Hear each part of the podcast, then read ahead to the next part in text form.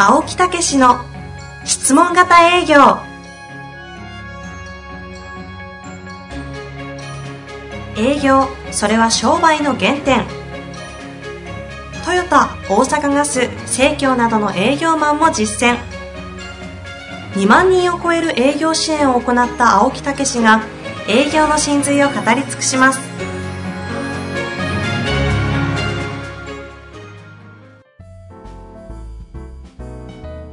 こんにちは、遠藤和樹です。青木武の質問型営業。青木先生、本日もよろしくお願いいたします。はい、よろしくお願いいたします。私もはい。10月で、はいね、もうちょっと前でなりますけどね、62歳というおめでとう。恐ろい。しい、ね、年齢に積み重ねて62年生きてきたと。その話を、ね腰折っていいですか？ええどうぞ。この間ですね、たまたま、えたまたまですよ。えたまたまね、あの、ちょっとね、あの普通に仕事の関係の方と、ええあの食事してて、え11 23時半ぐらいですかね。店が閉まってるのに帰らないグループが2つあって。私のところと、もうそろそろ閉まりますのって言いながら、ちょっと話盛り上がりすぎて、うん申し訳ないなと思いながら、もう一人帰んないところあるなと思って、さあ帰ろうと思って振り向いたら、青木先生じゃないかと。何やってるんですかっていうね。あんな器具ありますか一ねつ席を置いてね、はい。なんか、青木とか、青木さんとか言うから、なんかなん、あ同じ名前のやつおんねんな、みたいな。悪口言ってなくてよかったと思いながら。おおみたいな。ね何してんねんみたいな。そのままね、行っちゃいましたよね、さすがに。そしたらですよ。その日、そうそうそう。23時半からですかね。そうそう行ったら当然日をまたぐじゃないですか。そうそうそうそで、飲んでたはら、いふと、う。俺今、き今瞬間、誕生日やねんって言い出して、おめでとうございますと。思い出し、それも、もうチェックして帰ろうとしてた時に。今言うのと。もうお店の方に頼んでね、ちょっと出していただきましたけど、豪華なシャンパンを出していただいてね本当に散財させてましたね。散財ではないですよね。うん、計画的に。あのタイミングで誕生日やチェックアウト終わってから本当ですよ。そういう方ですけども。非常にね、奇遇な。いやー、本当にね、62歳。おめでとうございますやありがとうございます。もう本い当にですかよくね、あの、ここまでやってきたなっていうね。最近やっぱりなんかこう自分を自分で褒めるっていうのも、マイブームですか？やっぱり、そういう年齢なんですね。還暦というのはそういう振り返るっていう。ええこう、また元へ戻るっていうね、うんえーいうことらしいですけどね。うんえーまあ、思い起こせば、はい。思い起こさ起こしますか？ちょっとだけ10分じゃ足りないやいやいや、思い起こせば、はい。うん、本当にね、うん。ここからいい話なんですよ。じゃあ、それ、あの、先に言って自分でハードル上げてやめてくださ そうや、い。ええ正直もんやからね。どうもね、話進めてください。うん。いやいや、本当に、何がですか？何が本当になんですか？涙出てきたわ。腹の底から笑わないでください。いや、本当に。もう、質問いきますよ、じゃあ。いやいや、え？ね、えあそういうことですよ。え。コンいやテンツ。あの、もうこれをね、始める前に、ええ。ね、ちょうどこの質問型営業っていうのはね、スタートしたのがもう、それが分かり出したのは20年ぐらい前ですから、うん。息子、娘が5つや、ね、3つ、そこからまあちょっとマシになって小学校ぐらいだったんです。マンションの一室で、うん。ね、後ろに私が電話してるところのちょうど後ろに2人の席があるわけですよ。うん。ね。うん、でお父さん今からアポ取るからな静かにせよと、おうん、分かったって言って2人で黙々とねで私は電話して「あないないでございます」って言ったら、突然後ろでどんどんって音するわけですよほほほ。でふっと見たら喧嘩しとるわけですよね、うんうん。うん、やっぱりアポ取ってるから声出したらあかん思ってるわけ、はいはいはもう真っ赤な顔して二人でクワーッつってこうい。言葉は出さず、そうそうそうそ父ちゃん。そうですあで、俺がパッと後ろを見たら、グッって指さして、おう二人でこいつが悪いみたいな。いやー、ほんでもね、声を出さない。ね いやいや、息子、娘が。わかりますけど。いや、この話何の話ですか？いやいや、そういう、はいそういう密室の一室から実は始まったんだという。でも本当にそっか、それがスタートなんですそうそうそうそうそう。ね。そういうとこから。それはちなみに、あの、まさにアポ取りっていうのは質問型営業という商品をそうそうそうそう。そう、そういうこととかか。展開していくためうのんアポ取りなんです。そう、その時に、やっぱり、あの、楽しく話を、まあ、ししたりね。うん。別にその、低姿勢っていうだけではなくて、うんあの、やっぱり言うべきことも言ってたと思うんですよね。うん。うん。で、お客さんのフォローでも電話してたりね。ええだからそういうとこをずっと聞いてるわけですよ。その娘、息子が、今は両方とも営業マンになってる。営業ウーマンになってるという話なんです。あ。なるほど。だからその時に、もし私、私が情けない営業とか、ええ辛い営業とか、はいうん、なんか苦しそうにやってるっていうようなことがあれば、多分息子、娘はなってなかったんちゃうかなと。そっか、お二人はそ当時喧嘩して、無言で喧嘩しながらう。、そ親父の喋ってるの背中をう。そうそうそうそうそうそう。そして営業マンになったというのは、これはもだから女房が言いますよね。ええあんたの姿も、うん、ね、まんざらいなかったのかもしれんなう、と見てて、うん、そういう二人はね、営業になったかもしれんね、と。うんえめっちゃいい話じゃないですえいい話でしょ？か。はですよ。本当涙出るぐらいの話い。です。うんいい話でした。思わず、聞き入ってしまいましでしょ？た。はうん。だからやっぱりね。い。でしょ。そういうとこですね。そうそうそ言わう。なければいいのに。そうそう。だからまあ、俺の人生もまんざらじゃなかったな。いや、なんで、笑うとか今笑うとこじゃない。そうそうもう分かんなくなっちゃいました。何が面白くて何が真面目なのか分かってる。まあ、というわけでね、もう今日は6分経ちました、今日はいいじゃないですか。お誕生日に、ね、そうそう。ハッピーバースデーハッピーバースデーですよ。本当にね、おめでとうございます。というわけでね、この20年間培ってきたはい青木先生。やりますか、質問。そうですよ、行きましょう。えー、まさにもはい。う、いい質問で、もうふさわしい質問あが。本当？いいですか？えゲスト版を聞いていると、えええお役立ちの精神が本当に分かっているね、という会話を何度も聞きました。あ分かるようで分からないのですが、お役立ちの精神を理解する感覚というのは、どのような状態なのでしょうか？あ本質的な。まあやっぱりお役立ちあこれがお役立ちなんだというふうに分かってる人はあの感覚的にもう分かり出すんですよねけどこの話、確かにゲスト版毎回出ますよね。えああ、それ気づいちゃったか、みたいな話とかえ。そうそうそうそうそうあ、その感じで理解してるんだよ、みたいな話って、よくなんかね、こう、ゲストの方と、うん青木先生がこう同調されるんですね。そうそうそうそう共感されたりしますよね。ええだからそこにそこに流れる空気感うん。ええ、あるいはそこに流れるうう温かさとか優しさとかね、うんうん。うん、そこに流れる嬉しさとかね、うん。そういうのがねその人の声でとあと描写で分かるんですあよ、ー。ええ、だからああ分かったねみたいなうんうんうん。のは、テクニックとしてもちろん分かったんじゃなくてその言葉によってあのあるいはその展開によってあ相手を包み込んで、うん。本当に重要な提案ができたっていうね。うんうん。なんかそんなとこですよね。ここの話はね、うん。非常に感覚的な、もう質問すごいいい質問ですけど、え役立ちの精神を理解する感覚というのはどういう状態かとえいうことで、まさにね、こう質問者の方の通り、感覚のお話なので、どう伝えていいか難しいですが。え、もうそのその瞬間の話なんですね。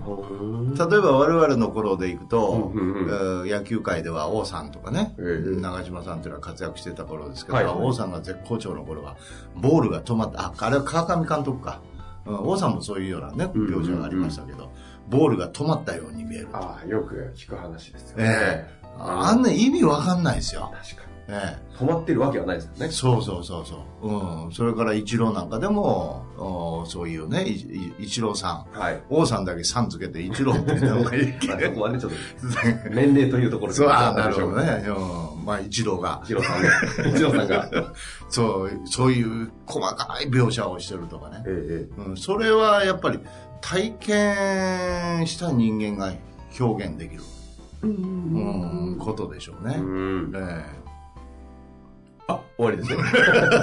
終わりですね。ええいやいや、そう。ええそう。体験した人間にはこう分かる ええ。という感覚が。分かんないので、ええ。どういう感じなのかなんか知りたいんでしょうね。はいはいはいはい。どうなんですか？その、まあだからまあ一つすごい面白いなと思ったの。は、瞬間なんですね、こう、お役立ちの精神を感じる時って瞬間なんですか？いや、だからその、ずっと高まってきて、はい。それで提案して、うん、それが、うん、あどうですか？こう、バーンとこう、なったみたいなね。擬音語。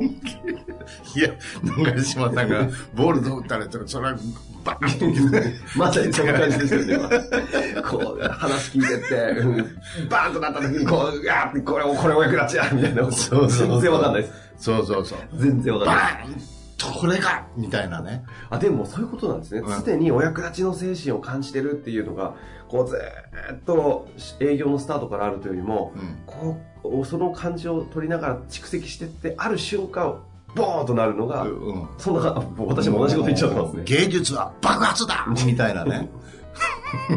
も もう今言いたいから言いましたよね。う、もう、むちゃくちゃなんだ よゃくちゃになってる。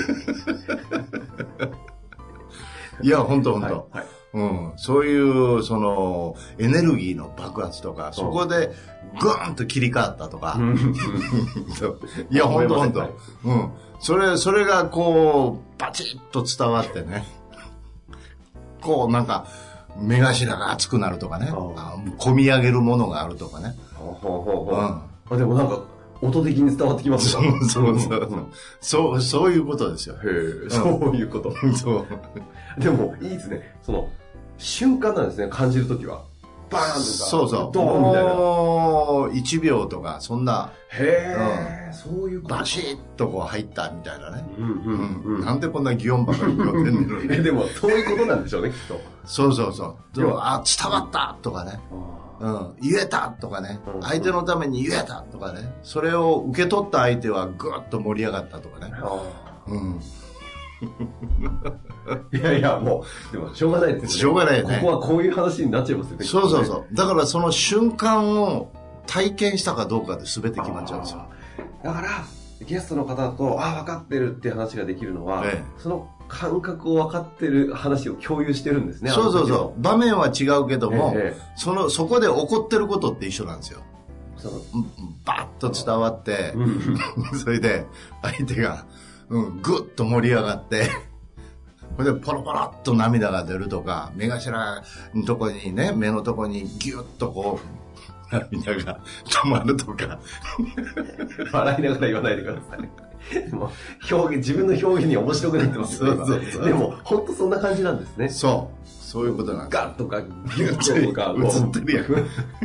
いや、だってもう、それしかリピートできないじゃないですか。そうそうそうそう。もう、そこにはこう、心の、つ伝わ、心が伝わって、相手も受け取って、うん。うん。それで、あ、もう分かったとかね。あうん。そういうようなことですよね。のね、今のお話でどれだけ伝わったかは、というかもう難しいところありますが、聞いていただきたいのは、この青木先生が言っている音ですよね。音。あ要は、なんだろう。感覚じゃないですか。うわー来たギュッとで、バーンとみたいなもの。あ青木先生、この音をね、いかに受け取るかはちょっと、ぜひ体感してほしいなと思うんですが。リスナーの方が。リスナーの方にどんなんや。いや、だって、うんもうそんな感じがするっていうのは。そうそう、あの、出し方もさ、こう、溜めながら出してるでしょ。うん。バーンと、こう、そういう、溜めてるわけよ。あね？あうんわかります？はい。うん。で、質問をしてる時にも溜めてってるわけですね。こう、常に質問をしながら、この、なんていうの、上がっていくわけですね、この何かが。そうそう。そうそうそう。蓄積されてって。そうそうそう。うん。で、あるタイミングで溜まってったこの、そうそう。どっかのこう回分岐点を行くと、バーンとなる。そうそう。昔、アンクルトリスっていうね、コマーシャルで、今もまた復活してやってますけど、こう、お酒を飲むわけですよ。アンクルトリス？こアンクルトリスのね、はいこうさサントリーかなんかのね、はいはい宣伝ですけど、のウイスウイスキーですか？ウイスキーで、うんうん。こう溜まってくるわけですよ。うんうん。ね？うんうん。それで顔が真っ赤になって、最後に頭から、うんあの、こうね、ボーンと吹き出すわけようん。その、あ、そういう CM がある。そうそうそうそう。ああれなんですよ。そ れ酔っ払ってるだけじゃなくて。いやいや。だからこう溜まってきて、こう、ふ、沸点を超えて、ボーンと爆発するっていうね。ああ、うんあ、芸術は爆発だわ。そうそうちゃんと繋がってる。そういうことなんですよ。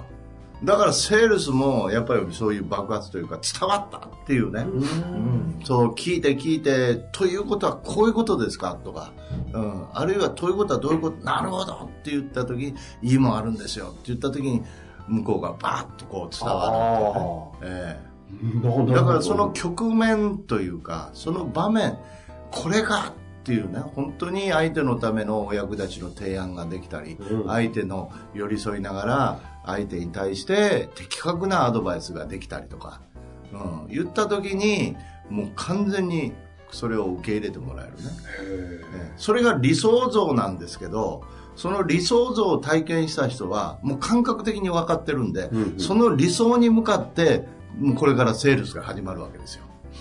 はあ、ところが理想が本当の意味で理想であって体験してない人には分かんないんですよ。ね、うんところがもう体験した人は理想が手の内にあるわけですよ。なるほど。だからどんどん確率が良くなって、うんうん、もう自然にその理想に迎えるんですね。はあ、ねだからそれを味わえるかどうか。それはすごくこう幸せな雰囲気というか。なんかお聞きしててもそんな感覚聞こえますよ、うん、なんか本当に相手のためにこうやれたっていうかね。うん、だから私の自分の中のミッションで、仕事とは人生をかけての貢献であり奉仕であるっていうね。うんうん。ええ、貢献奉仕って言ったら、ね、もう別にお金をもらうわけではない、うん。ね、だけどそれにも本当に近いもの。この人のために奉仕する貢献するっていうねここまで聞くと、もうまさにその質問型営業というものが、ええ、そのそのバーンというこの瞬間の、この芸術をこうね導くためのこの爆発を導くための一つのこうメソッドというかね手法としてこう体系立てられていて、うん、まるで営業がこう芸術作品のように聞こえたんであ素晴らしい。アートのようでしたよね。ああもうアートです。場面場面がアートです、うん、素晴らしいええ。ね、だからゲストの方々とはそのアート作品の感覚を共有してああお役立ち分かってるんだみたいな会話ができるんですかね。そうですね。だからそれがその人生の中でこうね自分の思い出として積み重なってくるっていうかね、うん、またそれを共有できた人は共有できたというかお客様は分かったお客様はその気持ちを持ってね、また進んでいくっていうね、うん、素晴らしいですよアートって先生がおっしゃったんですいやいや本当に。そこはやっぱ俺すごいって言わないですねそうそうそう。一応謙虚。最近流行ってる前部分終わっちゃいましたが。まあ、というわけでね、えー、今日はね、本当にあの質問、いい質問いただいて、感覚のお話だったので、ちょっと擬音語は多かったですが、えー、なんとなく、感覚として、そうですね。伝わったのではないかと思っておりますのでね、はい、ぜひ、なんていうんですかね、こう、噛み締めていただいてね。そうですね。もう一度聞いていただくと。えー、言っていいですか、最後に。はい。バーンありがとうございました。